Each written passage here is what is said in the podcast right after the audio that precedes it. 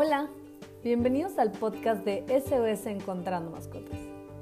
En el episodio de hoy quiero hablar acerca del el famoso mito del perro alfa.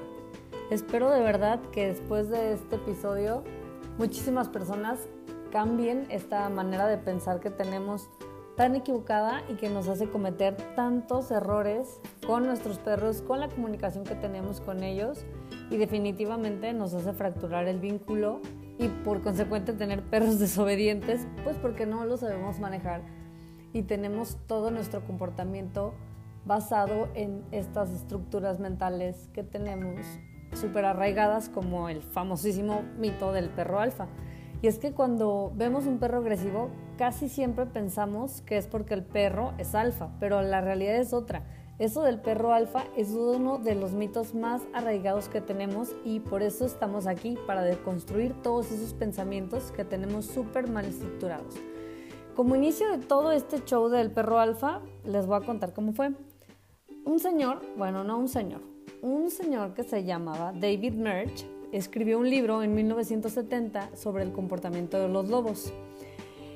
Em, y ese libro era, bueno, ese libro es, porque algún, todavía existe, es un estudio científico realizado en lobos, que ojo con esto, dos cosas súper importantes. Estos lobos, uno, no eran de la misma familia y dos, eran criados en cautiverio. Desde ahí ya estamos súper sesgando la información pues porque están haciendo un estudio científico en lobos que ni siquiera están viviendo en las condiciones normales de cómo crecen los, los lobos normales en, eh, que no están en cautiverio, ¿no? Em, entonces, pues estos lobos que tenían eh, criados desde pequeños en cautiverio, que no eran de la misma familia, pues peleaban por los recursos y el que ganaba, pues evidentemente tenía la recompensa del recurso en cuestión y los demás lo respetaban y se ponían a hacer otras cosas y pues ya dejaban de pelear por lo que en ese momento fuera, ¿no? Eh, pero como les decía, pues esto era en un ambiente controlado. Los lobos salvajes en realidad muestran agresividad solamente ante lobos que no son de su familia o que son de su familia pero son una amenaza para la manada en cuanto a sobrevivencia, porque quieren pelear por su comida o por su territorio.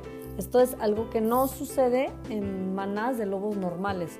Entonces la estructura social de esos lobos que fueron estudiados, pues estaba totalmente equivocado. Y lo más interesante aquí es que este mismo señor, David Merch, en el 2000, escribió otro libro en donde explica que se equivocó que este tema del alfa eh, no existía, que más bien teníamos que pensar en un macho reproductor y en una hembra reproductora o en el papá y en la mamá y que estos fungían pues como los guías de la manada, pero no porque fuera el alfa, el líder, el que domina, sino pues porque era el papá. Entonces pues como papá tenía una jerarquía, pero no más allá de eso. También hay que pensar que los lobos tienen un comportamiento, aunque sí son descendencia a los perros, pues totalmente diferente, son salvajes, eh, tienen que pelear por, por, comida, tienen que cazar ellos mismos y, y nuestros perros no, nuestros perros eh, ahí tienen su comida y tienen sus horarios y salen de paseo, entonces la estructura social es total, totalmente diferente.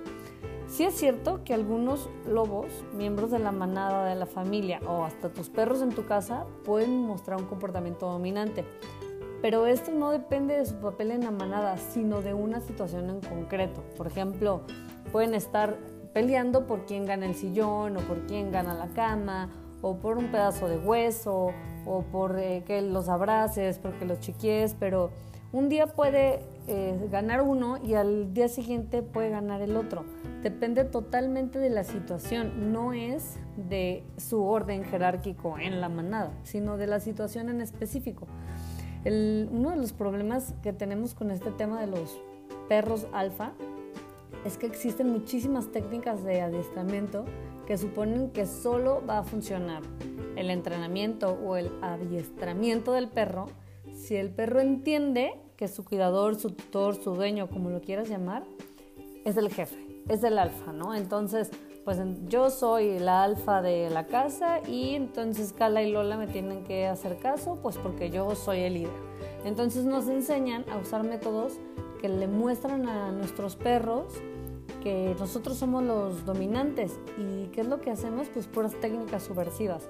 Incluso una vez a mí me dijeron que eh, con, la, con mi mano agarrar el cuello de mis perras y las hiciera hacia el piso, que porque así es como los educa su mamá, ¿no? Su mamá perro, cuando ellas eran cachorritas y las quería regañar, pues con el hocico las hacía hacia, hacia abajo en el suelo, pero a ver, pues yo no soy un perro y mis perras perfectamente saben que soy un humano, que no soy un perro y no tengo por qué tener el mismo comportamiento que ellas, ni esta onda de yo soy el alfa y yo las domino y entonces hacen lo que, lo que yo quiera. Claro, sí hay que poner límites, pero todo desde otro, desde otro contexto. Lo que hacemos con estas técnicas de subversión pues es que les rompemos el espíritu a los perros y los convertimos en un soldadito sin personalidad, lleno de miedos y lleno de inseguridades. No tenemos que estar buscando ser el líder de nadie. Esto del alfa que nos queda súper grabado, no existe. Acuérdense que es nada más por situaciones. Están eh, peleando por un recurso y cuando digo pelear no hablo de, no hablo de agresión, de mordida, sino pues su comunicación entre perros, o sea, quién agarra el hueso, quién agarra la pelota, no es porque uno es el alfa y el otro no. Si tu perro monta a otro perro, no es porque sea alfa y sea súper dominante, es porque está ansioso, es porque no sabe cómo liberar esas cargas de estrés. Si tu perro está mostrando agresividad, pues no es porque sea un perro súper dominante y súper alfa, porque aparte las personas lo decimos como, ay, no, es que mi perro es súper agresivo porque es alfa y crees que eso es bueno, pero pues estás en un error y pensando así jamás lo vamos a poder ayudar ni corregir. No tenemos que ser el líder de nadie. Tenemos sí que poner límites, pero siempre desde el amor, desde el entendimiento, para entonces poder actuar de la mejor forma posible y poderlos ayudar. Si queremos que nuestro perro nos obedezca, tenemos que ganarnos su confianza. Una de las causas más frecuentes por la que nuestros perros nos obedecen es porque el perro no confía en nuestras órdenes ni en nuestra coherencia. Un día le decimos que sí se puede subir a la cama y a los 10 minutos ya nos dio calor, entonces le decimos que se baje y el pobre perro no entiende. Y como esto, miles y miles de ejemplos. Pero el tema aquí es, eh, por ejemplo, estos adiestradores tan famosos que también ayudaron a, a que todo el mundo pensemos que existe un perro alfa, incluso que nosotros nos podemos convertir en alfas, ¿no? Los adiestradores famosísimos que, que salen o salían en, en, la tele y parecía hasta magia, ¿no? Como sus dueños intentaban corregir al perro y tenían años y llegaba este señor y en una sesión, ¡pum!, magia, ¿no? Entonces, claro, tú dices, pero por supuesto que funciona, pero todo el contexto, todo lo de atrás es otra cosa. Es como con el psicólogo, ¿no? No puedes... Eh, no puedes mejorar una conducta, hablando de un humano, no puedes mejorar una conducta por encimita, como es esto, ¿no? Con los castigos represivos, como haces esto, entonces te castigo de esta manera. Pero en cambio, si como con el psicólogo, buscas el trasfondo de ese comportamiento, por qué te estás portando de esa manera, lo mismo con los perros, por qué está siendo agresivo, por qué está montando otro perro, por qué, por qué, por qué, por qué, lo empiezas a conocer, empiezas a resolver, entonces de verdad tu perro va a ser totalmente diferente.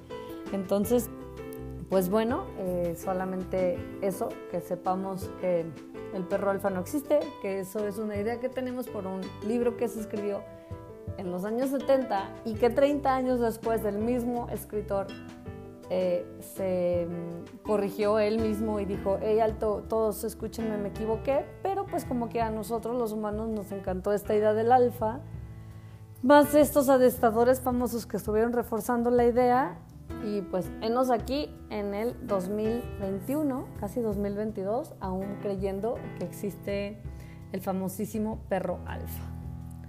Y bueno, pues recuerda por favor siempre tener a tu perro con su collar y placa con datos y así en caso de que se extravíe será mucho más fácil que regrese a casa. Si tienes una mascota extraviada o conoces a alguien que esté pasando por este terrible momento, por favor compárteles nuestra página web www.sosencontrandomascotas.com para juntos lograr que regrese pronto a casa con su familia. No olvides seguirnos en nuestras redes sociales. Nos encuentras en Facebook, Instagram, Twitter, TikTok y Spotify como SOS Encontrando Mascotas. Muchas gracias por escuchar este episodio. Si esta información te gustó o crees que puede ayudarle a alguien más, por favor ayúdanos compartiéndolo. Sigamos juntos aprendiendo más sobre nuestros peludos amigos para saber compartir el camino aunque vivamos en mundos diferentes.